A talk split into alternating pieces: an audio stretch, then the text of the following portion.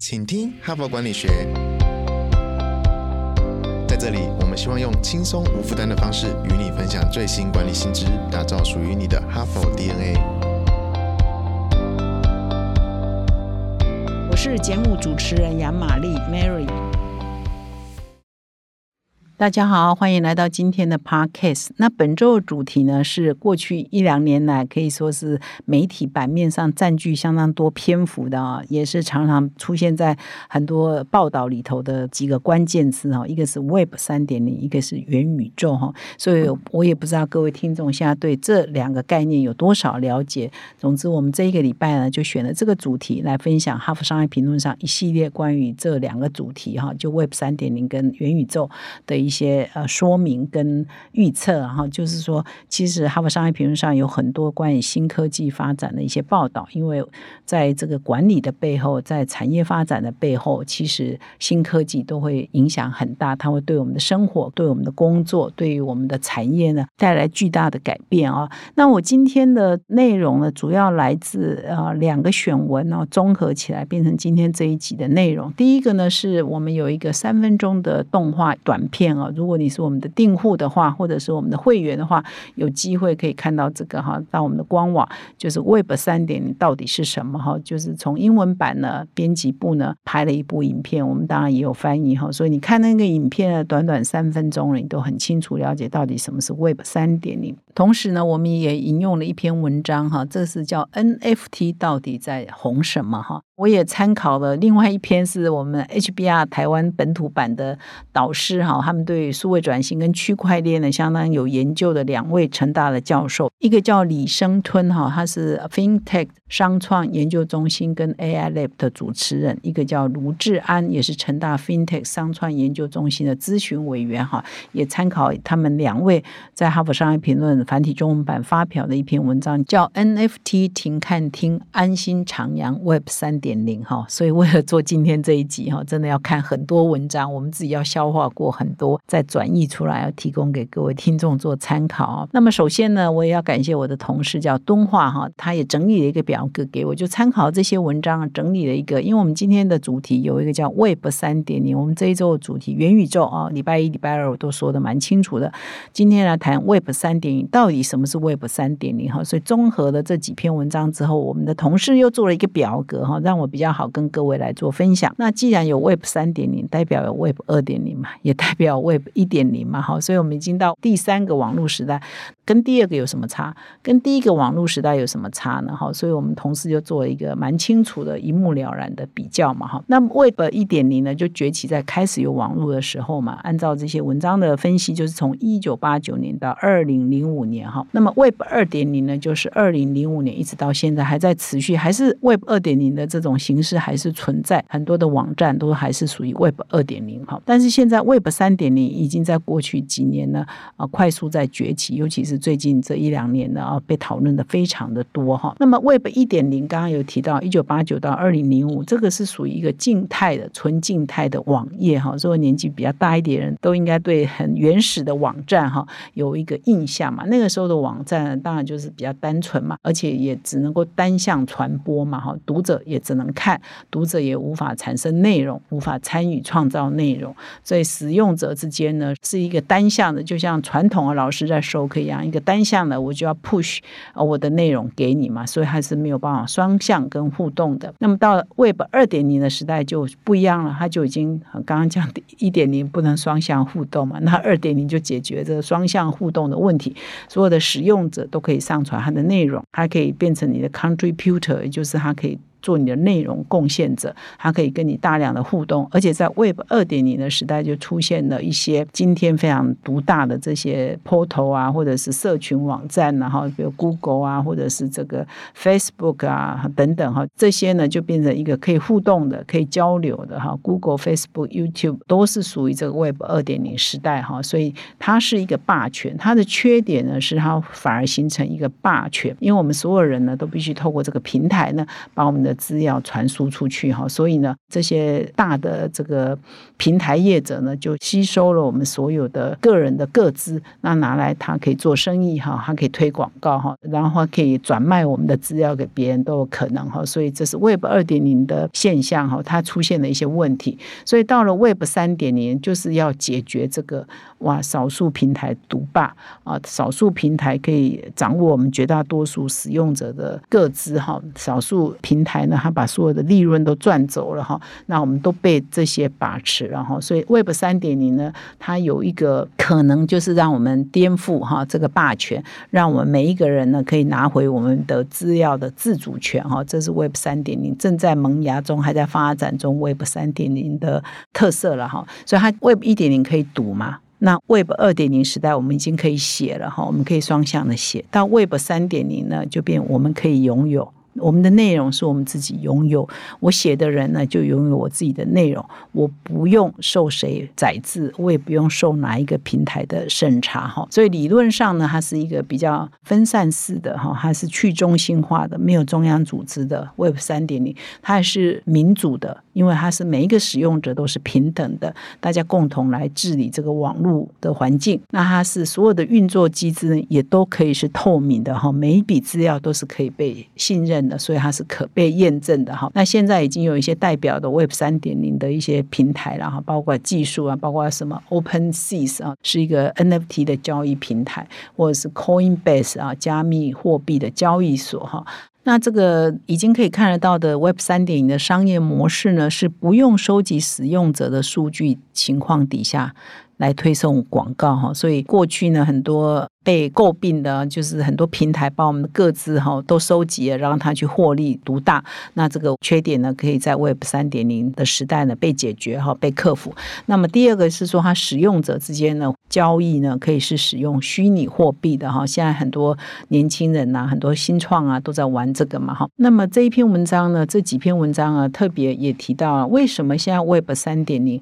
可以做到这个民主的、透明的、呃分散式的非。集中式的呢，它背后的关键呢，就是。有一个技术在支撑，那这一个技术呢，其实也是过去几年来，它可能出现比 Web 三点零更早出现，变一个红的关键字哈。一个技术呢叫做区块链哈，所以大概从五年前开始嘛，很多 FinTech、很多金融创新啊、科技金融的数位转型都已经在提到说要用区块链这个技术哈。所以这些文章都分析到说，支撑 Web 三点零第三代网络的创新呢，就是靠区块链这个技术。那什么是区块链这个技？技术呢？我相信很多听众可能都很熟悉的哈，所以你就也再参考一下，因为可能很多听众也还不是那么熟悉啊。我在用《哈佛商业评论》的文章来跟各位做一下说明哈。那区块链呢，基本上就是一个分类账哦，它英文叫 ledger 哈。那用在呢财务会计上是用来登记每一笔交易讯息的账本哈。那么传统的分类账呢，就是记录财务的资产嘛。那么数位世界里头的分类账呢，就记录了所有。被转换成为数据的资讯，那么一个用户呢，就相当于一个账户。所以呢，传统上呢，传统的这个财务呃计算呢，就是分类账只会保存在一家公司里嘛，或者是一个财务长的手里。但是透过区块链的技术啊，这些账目啊是可以都有副本的，而且呢透明的啊，你要呃多少份就可以有多少份哈。而且呢，这个只要记录下去，一旦发生，它有一个很大的特色，就是无法修改、不可逆转。所以呢，一旦你这个分类账一记下去，这个数位账号去用区块链技术一记下去呢，就是这样了，你不能改了。除非是啊，他这边举一个例子，比如说 A 透过区块链转账一百块给 B，结果输入错误哈，他输入成为一千块，那就不可逆了，不能改了，不能又在上面那边改来改去。只有透过 B 呢，再转回九百。快给 A 来弥补，然后因为一开始就记录错误嘛，那就不可改，不可以上面就又去乱改哈，篡改哈，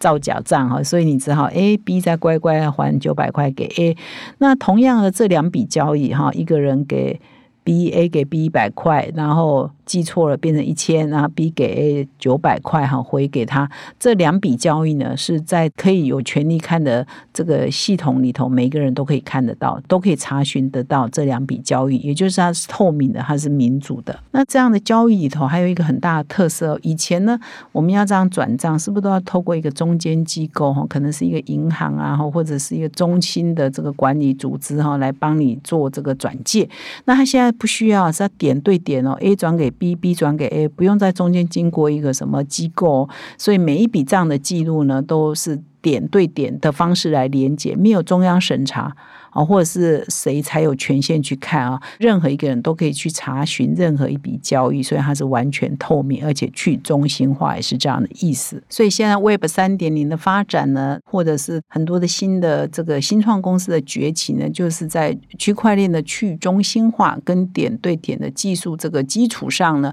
持续的发展，然后让它可以跟 Web 二点零的时代有很明显的区隔，就去掉这些霸权，去掉这些平台，去掉。这些中心化去掉呃一些这个我们可能被掌控的这些特色哈，所以 Web 三点零的未来的发展呢还是持续中了哈，现在很难看未来会怎么定论，但是它现在是用区块链的这个基础，一个比较民主的基础呢，在持续的发展中。那么在 Web 三点零的发展上呢，其实有一个现在也蛮显学的一个新的现象，叫做 NFT，然后所以各位一定常常也在这个包装杂志上，甚至杂志的封面上就。直接写 NFT 可能就是他当期杂志的封面，所以很多可能年纪稍微大一点的人，四十五岁以上的人，可能也会觉得哦，到底 NFT 又是什么？又要再学了哈。NFT 呢，基本上它的英文叫 Non-Fungible Token 哈，就非同质化代币哈。听到这里，你可能觉得实在蛮陌生的哈。不过我相信很多听众应该已经都下过功夫了，应该都了解了哈。对我而言，也是每次听了，每次都要再想一下到底是什么，因为我总是。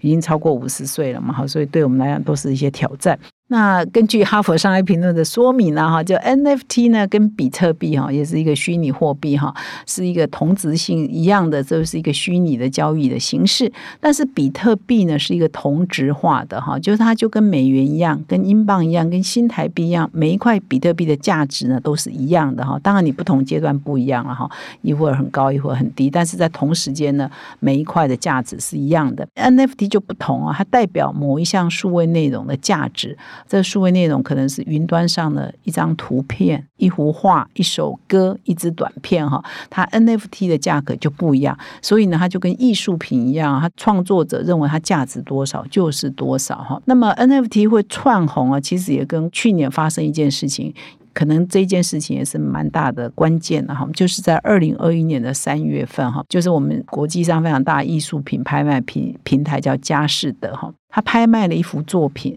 叫《每一天最初的五百天》哈，这一件作品它就是一个用 NFT 的方式销售。那这一件艺术作品呢，卖了多少钱呢？卖了六千九百万。美金，那就是等于几十亿台币嘛，哈。那实上很多艺术品呢，几十亿台币也是不贵了哈。但是它会引起注意呢，是说，诶，它是用 NFT 的形式出售哈，就是 non-fungible token 哈，而且呢，它是虚拟世界上的一个图片啊，一个图画哈，还不是真实的啊。我们看到一个什么大师的啊，或者是什么反古的画哈，而是一个网络上的一个图片哈。所以呢，就是大家会觉得哇，现在可以用这样的方。方式销售，然后销售这样的产品，所以大家就引起很大的轰动嘛，哈。据了解，就是说那个时候美国的很多综艺节目啊，都纷纷在讲这件事情，说啊，怎么可能啊？啊，这到底是一个什么时代啊？甚至也充满了调侃。所以有一次啊，我办一个活动，也碰到一个台北啊某某大学的教授，他就跟我说：“哎，我们新义计划区啊，那些这个比如一零一大楼啊，很多楼啊，早就在国际上用 NFT 被人家卖掉了哈。”所以我会觉得啊，真的，所以在虚拟的世界。上啊，我们的一零一大楼也被买掉了哈，所以我是没有再去研究是到底是怎么买的哈。总之呢，就是 NFT 呢也变成一个新的一个虚拟的线上的销售平台啊，竟然它也卖得掉，竟然有人也会买，竟然也可以出这么高的价格哈。所以这个世界呢，已经超乎了我们这个时代可以了解的哈。但是如果我们还想继续呢，在这个产业中工作下去呢，我们就还是要花心思去了解。那么因为时间限制呢，我就大概就讲到这里为止。我。把这三篇呃我们综合采用的这个内容呢，也放在我们的说明栏里头。各位听众如果有兴趣的话，可以呃再点阅，可以看更多哈。那么以上呢是今天的分享，一连四天呢，已经从这个呃元宇宙一直讲到 Web 三点零，有讲到 NFT 哦，大概涵盖了目前呢这市面上蛮热门的一些科技的发展的一些概念哈，希望对各位是有帮助的。最后呢，我要告诉听众一个好消息，那么今年呢是哈佛商业评论创刊一百周年，我们现在呢开始要正式进入我们的周年庆哈，所以我们也会提供今年度最优惠的订阅方案，所以只要订一年呢，我们就会送三期哦，所以邀请各位听众呢加入 HBR 精英订户的行列。现在订阅呢，我们还要再送一本限量出版的好书哦，也就是我在前不久有分享过《哈佛商业评论》最有影响力的三十篇文章，也就是创办一百年来由《哈佛商业评论》的总部哦所精挑细选的三十篇啊，应该说是全世界最有影响力的商业的文章啊，来结集的这个专书呢，来送给各位听众哈。所以希望各位听众都加入我们的行列啊，我们一起来学习。一起来成长，感谢你的收听，我们明天再相会。现在就注册 HBR 数位版会员，每月三篇文章免费阅读，与世界一流管理接轨，阅读更多管理大师的精彩观点。现在就开始。